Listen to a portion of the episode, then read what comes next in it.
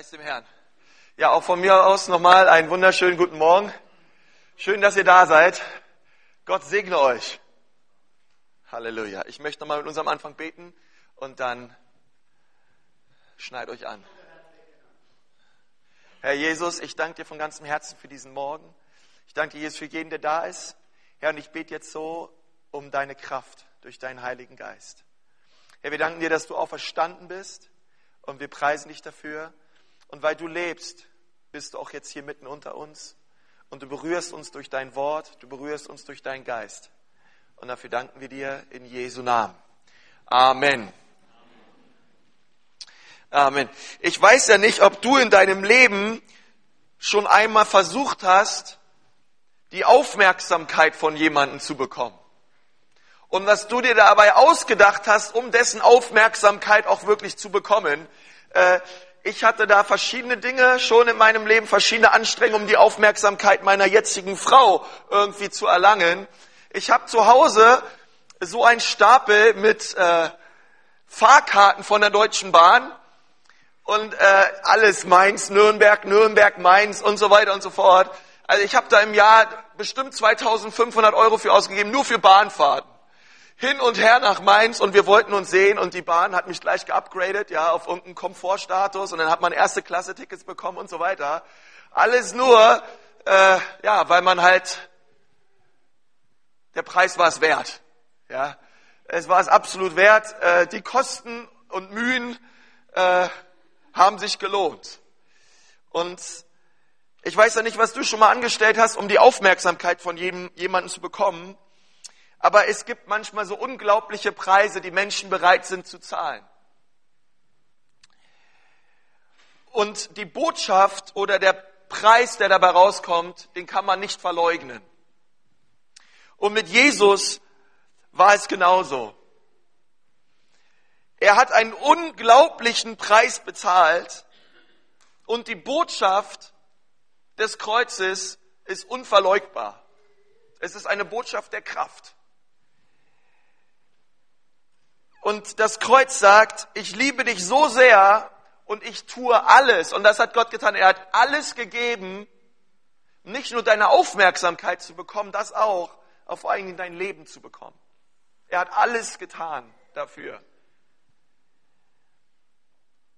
Und vielleicht bist du heute hier und du denkst, Gott hat mich vergessen und Gott sieht mich nicht. Aber ich möchte dir sagen, das glaube ich nicht, weil du sitzt jetzt hier in diesem Gottesdienst und es ist kein Zufall, dass ich dir sage, Gott hat dich nicht vergessen. Er liebt dich. Und sein Kreuz zeigt das, wie sehr er dich liebt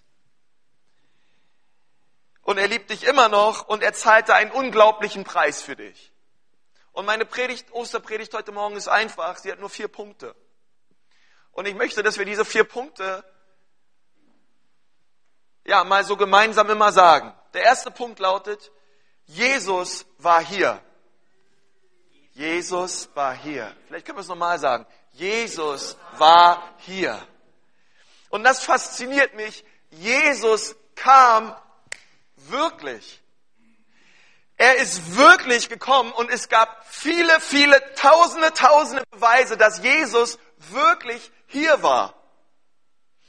Es ist ja interessant, also meine Frau und ich, wir sind äh, in so manchen Dingen unterschiedlich, ähm, aber es gibt eine Sache, die, die hat mich fasziniert, nachdem wir geheiratet haben und zusammengezogen sind in eine Wohnung. Ja, ist übrigens immer gut, wenn du erst heiratest und dann zusammenziehst. Und ähm, als wir zusammengezogen sind, haben wir, äh, gab es so Dinge, die sind mir erst dann aufgefallen, die an meinem Charakter und an meinem Verhalten überhaupt nicht in Ordnung waren. Oder Dinge, die dann auch gelöst wurden, die dachte ich, ey, Hammer. Eine Sache davon ist, dass wir in unserer Badezimmertür von innen einen Haken haben und an diese Haken kommen unsere Schlafanzüge. Und als meine Frau dieses Ding da erfunden hat, daran gemacht hat, wir machen jetzt unsere Schlafanzüge, kommen daran, weil meine Frau ist der Ansicht, alles muss seinen Platz haben und ich bin der Ansicht, ist, eine Sache kann auch mehrere Orte haben, wo sie sein kann, ja. Ähm, die Schlafanzüge kommen darauf und ich dachte mir, ich weiß noch, vor drei, vier Monaten, ich sag, Schatzi, du revolutionierst mein Leben. Ich suche nicht mehr sechs, sieben, acht Minuten am Tag meinen Schlafanzug, sondern mein Schlafanzug hat einen Platz, einen Ort, wo er hinkommt. Und jetzt mal übers Jahr gesehen, wie viel Zeit spart man sich? Nun, wenn ich manchmal, also es kommt ja manchmal vor, oder früher war es noch viel mehr, da waren wir in Hotels, auch wenn wir mit mein, wenn ich mit meiner Familie früher im Urlaub waren. Und das Schöne an Hotels ist, du kannst deine Handtücher überall hinwerfen, deine Kopfkissen überall hinschleudern und du bist den Tag, tagsüber weg und du kommst abends nach Hause und es ist alles wieder aufgeräumt. Und äh, das fasziniert mich. Es soll ja auch Leute geben, die hinterlassen die Zimmer extra ordentlich, ja, weil es ihnen unangenehm ist vor, dem, vor den Leuten, die dort sauber machen, wie das Zimmer dann aussieht, ja. Äh, ich habe das mehr oder weniger immer gerne ausgekostet. Ich liebe das, wenn im Badezimmer dann die Handtücher überall liegen und du kommst wieder und es ist alles sauber gewaschen an seinem Ort. Ähm, aber der Beweis ist, wenn du abends nach Hause kommst in dein Hotelzimmer hinein, es war jemand da. Es war jemand da. Der Raum sieht anders aus. Die Betten sind gemacht, die Handtücher liegen irgendwo sauber zusammengelegt. Und ich möchte dir sagen, es gibt 17.000 außerbiblische Schriften, die beweisen, dass Jesus wirklich hier war. Und sogar der größte Skeptiker und Jesus-Kritiker muss zugeben, Jesus war auf dieser Erde. Das ist historisch bewiesen. Wer das nicht glaubt, weiß ich auch nicht. Dem ist nicht zu helfen. Aber die größten hat, jeder sagt, Jesus war hier. Definitiv. Und darüber habe ich auch ehrlich gesagt noch nie mit jemandem diskutiert. Ja, die Leute sind sich einig, Jesus war hier. Jeder glaubt das. Und vor 2000 Jahren war er hier. Er, er schlief hier auf der Erde, er weinte auf der Erde, er ging auf die Toilette, er atmete, du konntest ihn anfassen. Jesus war so real wie dein Nachbar, der gerade neben dir sitzt. Jesus war wirklich hier. Als ich in Israel war, dachte ich mir manchmal an so manchen Orten, nee, vielleicht ist Jesus genau hier lang gelaufen. Hey, Jesus war wirklich hier zum Anfassen. Der Sohn Gottes. Und das, das ist stark. Und Jesus ist der Mensch, über dem am meisten geredet wird. Er ist der Mensch, über dem am meisten geschrieben wurde. Und das ist erstaunlich, denn Jesus reiste nie mehr als 100 Kilometer von seinem Heimatort weg. Er schrieb nie ein Buch. Er gab nie ein Interview auf RTL aktuell. Und er schrieb auch keine Autogrammkarten. Aber er war hier. Und ich möchte mit uns heute Morgen eine Stelle lesen. Und das ist so die Osterbotschaft aus Kolosser 9, äh, Kolosser 1, Vers 19. Lasst uns gemeinsam aufschlagen. Kolosser 1,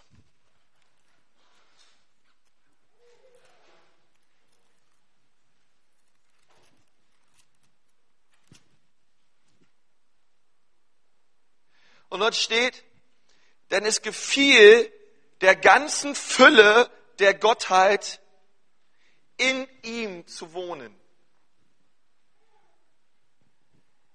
Gott, Gott hatte Gefallen daran. Ich weiß ja nicht, was dir gefällt, aber es gefiel der ganzen Gottheit leibhaftig in Christus zu sein auf dieser Erde. Und es gefiel Jesus, auf dieser Erde zu sein und Gott zu sein. Er wollte das. Es war der ewige Plan. Was total gegen das Konzept steht, dass Gott sich versteckt und nicht will, dass Menschen ihn finden. Nein, es gefiel Gott zu kommen. Und es gefiel der Gottheit in Christus leibhaftig zu sein. Er wollte das. Und er ist nicht oben irgendwo in der letzten Ecke, nicht zu finden für den Menschen, sondern es gefiel der Gottheit zu kommen. Jesus war hier. Und Gott will, dass wir ihn kennenlernen. Es verlangt ihm nach den Menschen. Leider viel mehr, als dass die meisten Menschen ihn kennenlernen wollen.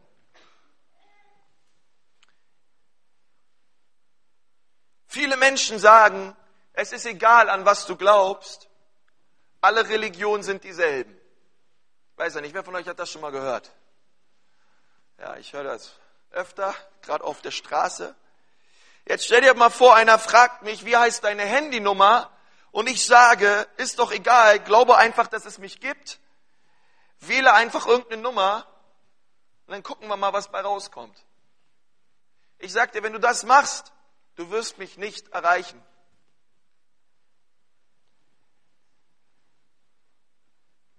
Und wir Menschen meinen aber, das gilt für Religion. Bei Religion klappt das irgendwie. Wir glauben einfach an irgendwas und irgendwie werden wir es schon irgendwie schaffen. Und das ist das, was alle Religionen gemeinsam haben. Du musst dir deinen Weg zu Gott sehr hart erarbeiten. Das ist das, was alle Religionen gemeinsam haben. Erarbeite dir deinen Weg zu Gott. Und Christentum ist die einzige Religion, die sagt, dass Gott ziemlich hart gearbeitet hat, um zu uns zu kommen. Wir hatten nicht die Arbeit, um zu ihm zu kommen, sondern er hatte die Arbeit, um zu uns zu kommen. Du musst nicht erst am Kreuz sterben, um zu Gott zu kommen. Er starb am Kreuz für dich, damit du nicht mehr sterben musst. Du musst dir deinen Weg nicht mehr. Er tat es bereits vor 2000 Jahren für dich.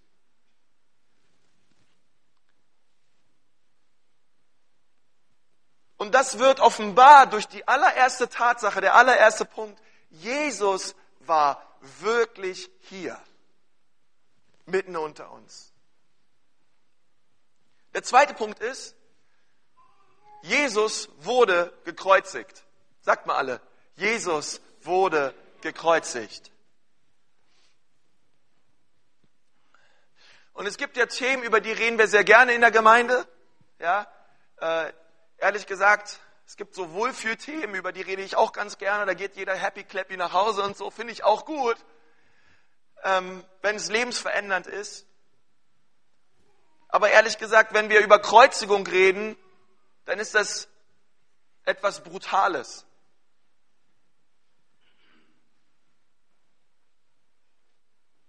Ich möchte mit euch Vers 20 weiterlesen.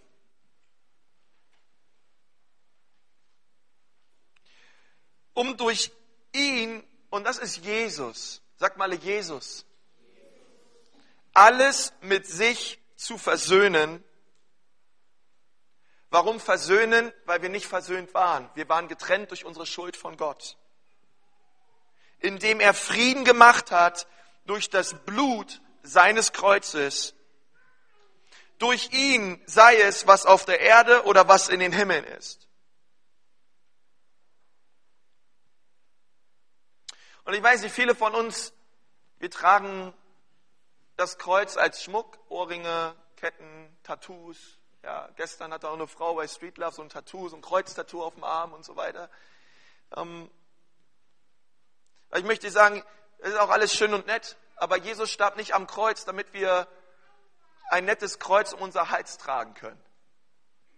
Und irgendwie ein, ein, ein nettes Schmuck mit uns haben. Sondern im Gegenteil, als die Christen das Wort Kreuz gehört haben, damals, hey, dann wurde es ganz still im Raum.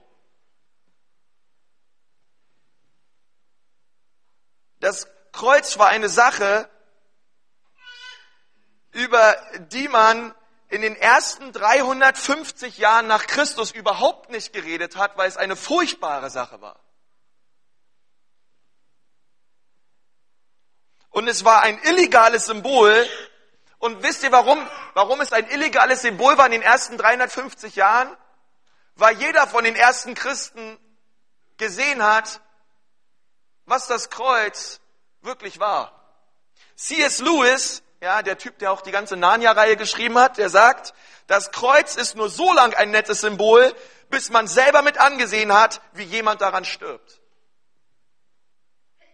Bis du mal selber davor stehst, vor so einem Kreuz und siehst, wie ein Mann elendig an diesem Ding verreckt. Und würden wir es alle mal live sehen, keiner von euch würde mehr mit einem Kreuz rumlaufen. Das ist ein furchtbares Symbol.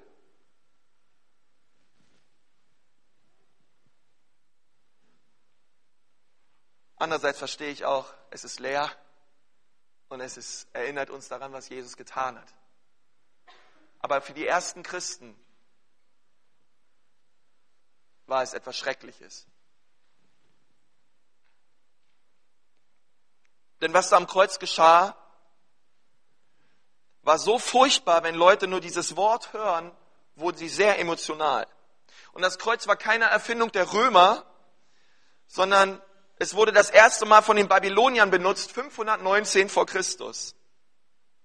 Und Darius damals hatte Leute hingerichtet, und zwar nicht ein, an einem Kreuz wie so ein T, wie wir es kennen, sondern einem Kreuz, das sah aus wie ein X, wie so ein Andreaskreuz.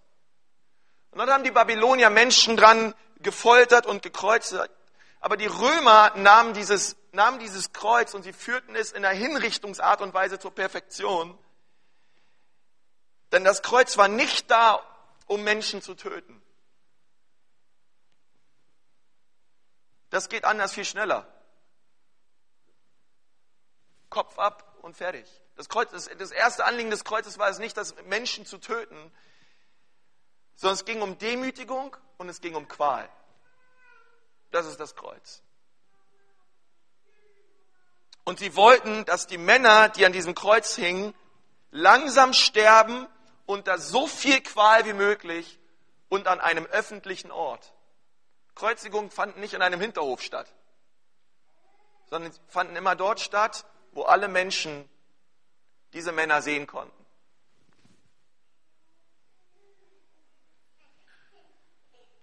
Wo viele Leute waren. Und es war für Männer, für Männer bestimmt, die die schlimmsten Verbrechen hatten,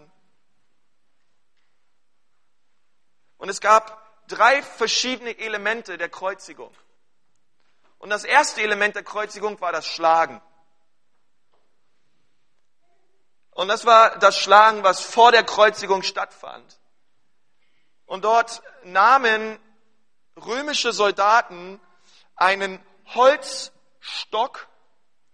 Um diesen Holzstock war Leder rumgewickelt. Und am Ende dieses Holzstockes war wie so eine Tasche, und in dieser Tasche haben sie Glas reingepackt, haben sie Nägel reingepackt, haben sie Steine reingepackt und dann haben sie diese Tasche nochmal umwunden mit Leder und mit, mit diesem Stock haben sie dann auf diese Verbrecher eingeschlagen. Ihr müsst euch diesen Stock nicht vorstellen wie etwas, wo man mal raufhaut und das Ding prallt irgendwie ab oder so, wie so ein normaler Stock, sondern der Sinn war, dass dieser Stock sich so tief reingefressen hat in das Fleisch dieser Männer, dass sobald man diesen Stock wieder rausgezogen hat, so viel Fleisch wie möglich mit rausgezogen wurde aus dem Rücken dieser Männer. Viele, viele Männer haben dieses Schlagen vor der Kreuzigung nicht überlebt, weil es so brutal war. Und wenn der ganze Bauchbereich zerschlagen wurde, hat man die Männer umgedreht und man hat den ganzen Rücken zerschunden, die Beine zerschunden. Und man hat diese Männer auf brutalste Art und Weise geschlagen. Es war eklig und es war brutal. Jesus hat es getan für dich. Er hat es getan. Das zweite war das Tragen des Kreuzes. Ich habe mehrere ähm, Kommentatoren dazu gelesen und einer hat gesagt, das Kreuz war 40 Kilo schwer. Und wir wissen, dass Jesus so viel Blut verloren hat in dieser Zeit des Schlagens, dass er auch während er dieses Kreuz hatte, er ja auch zusammengebrochen ist. Und ein anderer das Kreuz für Jesus getragen hat. Und das dritte war das Schlagen an das Kreuz. Und das Schlagen an, an das Kreuz war, dass man diese Verbrecher auf, auf, am, am Boden an das Kreuz geschlagen hat.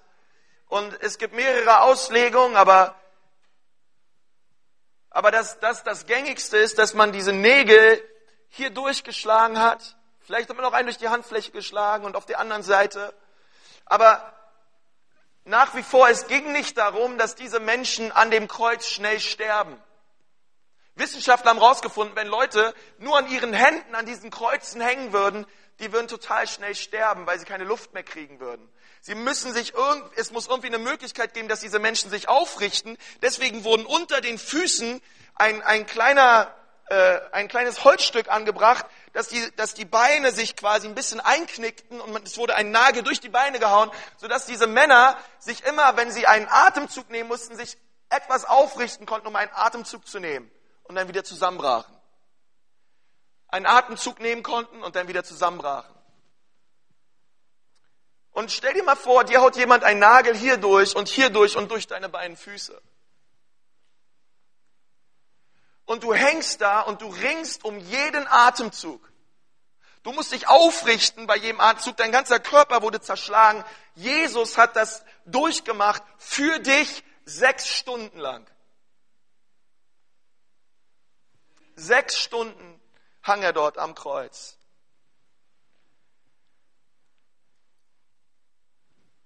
Punkt Nummer drei. Jesus stand von den Toten auf. Lass uns das mal zusammen sagen. Jesus stand von den Toten auf.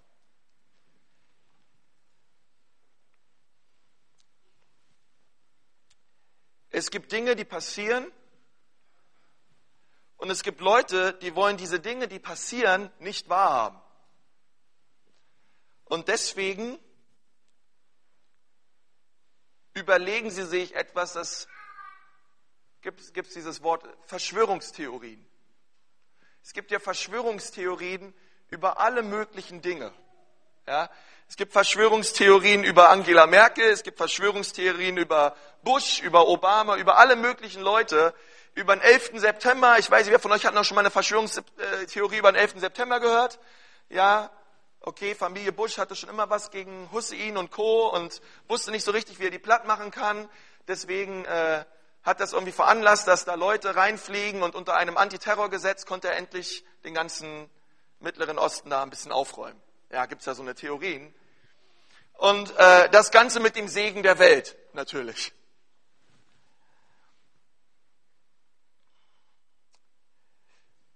Und wisst ihr, bei Jesus war es genauso. Es gab Verschwörungstheorien. Es gab viele, viele Leute, denen hat das nicht gefallen, dass Jesus auferstanden ist. Deswegen haben sie sich überlegt, hey, wie können wir das vertuschen?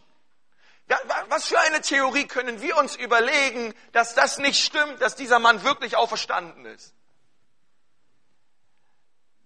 Und sie wollten die Wahrheit nicht wahrhaben. Im Gegensatz zu allen anderen Menschen. Wir wissen, dass die Pharisäer angehalten wurden zu sagen, Jesus ist nicht auferstanden. Die Jünger haben sein Leichnam geklaut. Ja? Die Jünger haben Jesu gestohlen. Das ist Verschwörungstheorie Nummer eins. Jesus ist nicht wirklich auferstanden. Ähm, der Leib wurde gestohlen. Ja, also quasi Bartholomäus, Andreas und äh, Petrus sind nachts quasi hingegangen zum Grab, haben die Römer, die auf das Grab aufpassten, irgendwie erledigt, haben den Stein zur Seite geräumt. Bartholomäus legt die Leiche Jesu über seine Schultern, rennt damit nach Hause und versteckt Jesus in seinem Schrank. Oder Petrus auf dem Dachboden, ja. Oder Andreas unten im Keller, ja.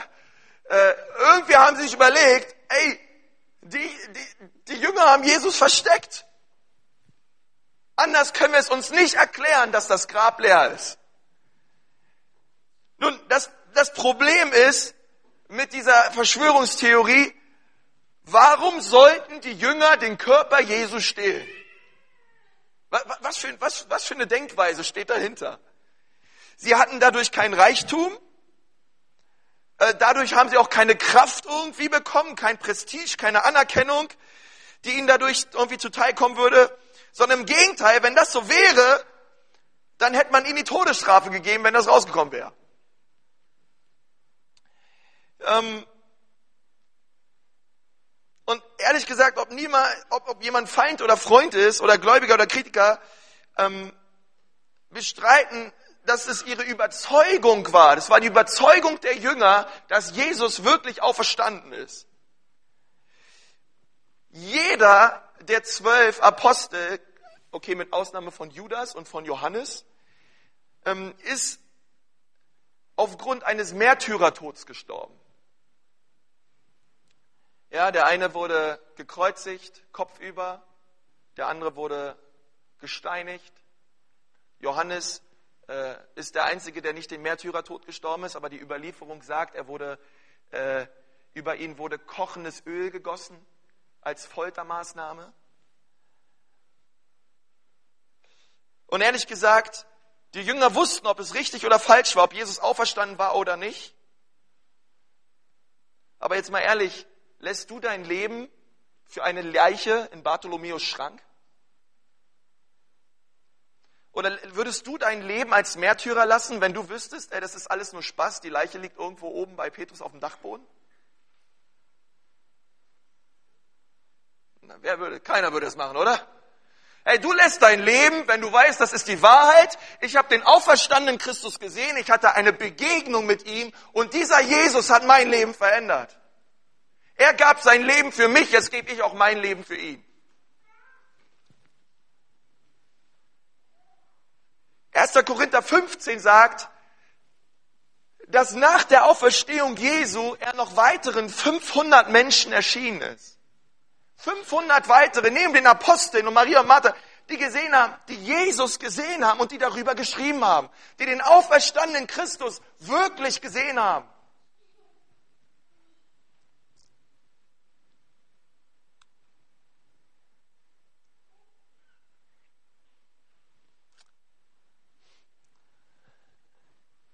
Andere sagen, ja, äh, Jesus ist gar nicht richtig gekreuzigt worden am Kreuz, sondern er ist irgendwie normal gestorben und äh, dann hat man irgendwie seine Leiche in dieses Grab gelegt. Jetzt mal ehrlich, soll Jesus so den Stein dann wegrollen und, und er ist ja auch wirklich geschlagen worden? Es ist dokumentiert wie dieser Mann namens Jesus Christus von Nazareth wirklich hingerichtet worden ist. Und die Bibel sagt, dass er nach seiner Auferstehung 14 Kilometer lang gelaufen ist mit den Jüngern von Emmaus.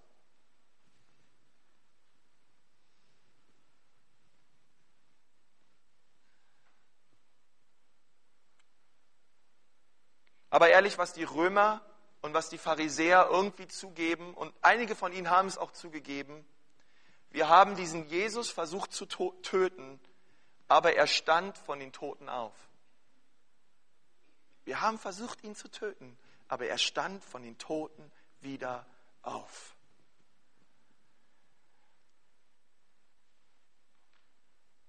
Und das ist eine Trumpfkarte gegen jede andere Religion auf dieser Welt. Unser Herr lebt.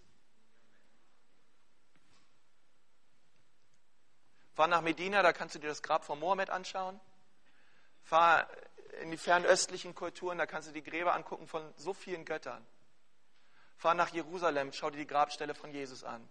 Sie ist wirklich leer. Jesus lebt. Er ist auferstanden.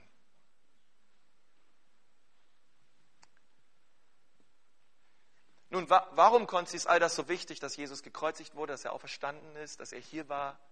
Es ist so wichtig, weil es ist der Kern der Osterbotschaft. Und der Kern der Osterbotschaft ist wirklich, hey, weil Jesus all das getan hat, kann ich verändert werden. Weil Jesus hier war, weil Jesus gestorben ist und weil er auferstanden ist, gibt es Hoffnung für mich jetzt hier, 2000 Jahre später. Und weil er lebt, wirkt er durch seinen Geist an unseren Herzen. Und das ist der vierte Punkt. Ich kann Veränderung erleben.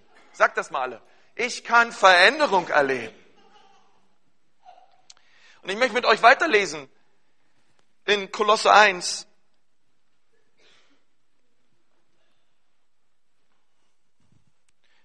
Verse 21 und 22. Und euch, die ihr einst entfremdet und Feinde wart nach der Gesinnung, in den bösen Werken, hat er aber nun versöhnt in dem Leib seines Fleisches durch den Tod, um euch heilig und tadellos und unsträflich vor sich selbst hinzustellen. Sofern ihr im Glauben gegründet und fest bleibt und euch nicht abbringen lasst von der Hoffnung des Evangeliums, das ihr gehört habt, das in der ganzen Schöpfung unter dem Himmel gepredigt worden ist, dessen Diener ich, Paulus, geworden bin.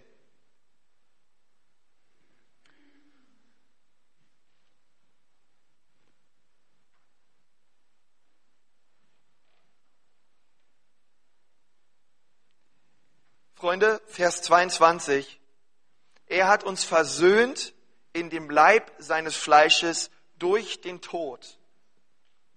Und das Ziel war, euch heilig und tadellos und unsträflich vor sich hinzustellen. Das ist das, was er wollte. Das ist das, was Jesus wollte für uns.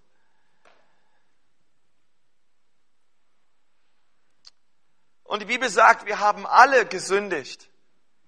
Hey, das ist zwar das, was Jesus wollte, aber ehrlich gesagt, in meinem Leben, ich war nicht tadellos, ich war unheilig und ich war sehr sträflich.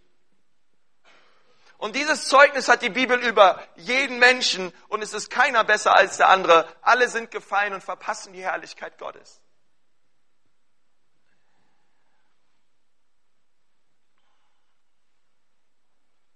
Und das ist nicht nur irgendwann passiert, sondern es ist mehr oder weniger dann passiert, schon als du geboren wurdest. Die Bibel sagt, wir haben alle gesündigt und verpassen die Herrlichkeit Gottes. Und ehrlich gesagt, Gott will uns so untadelig, heilig und rein,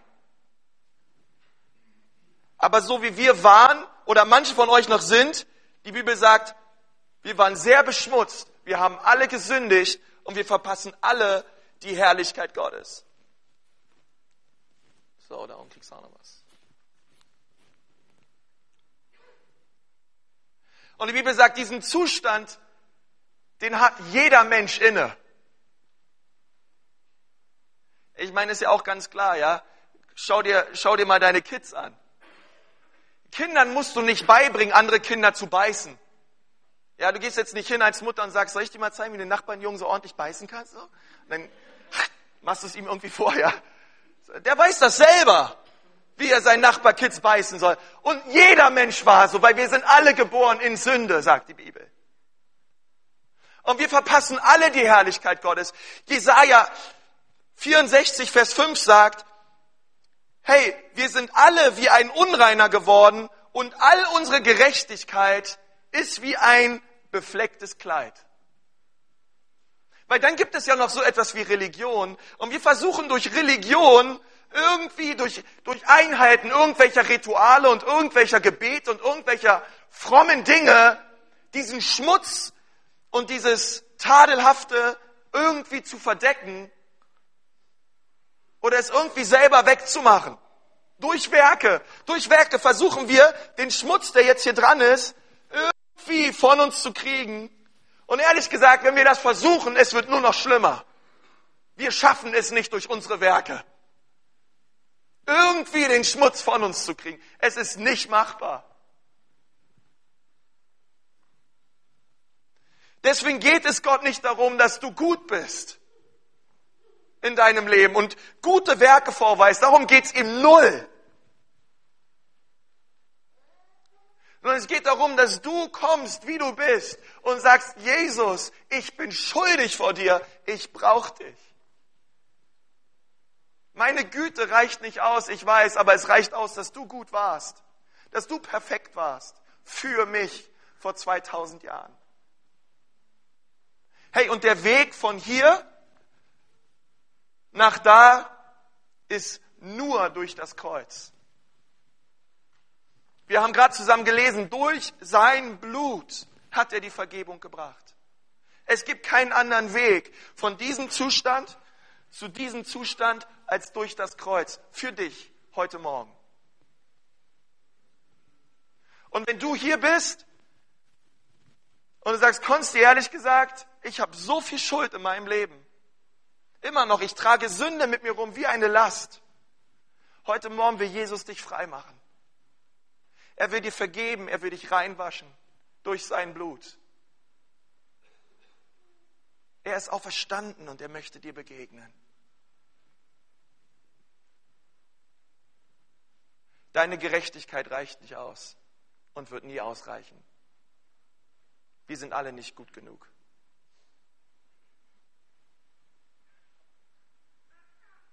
Ich möchte mit uns beten.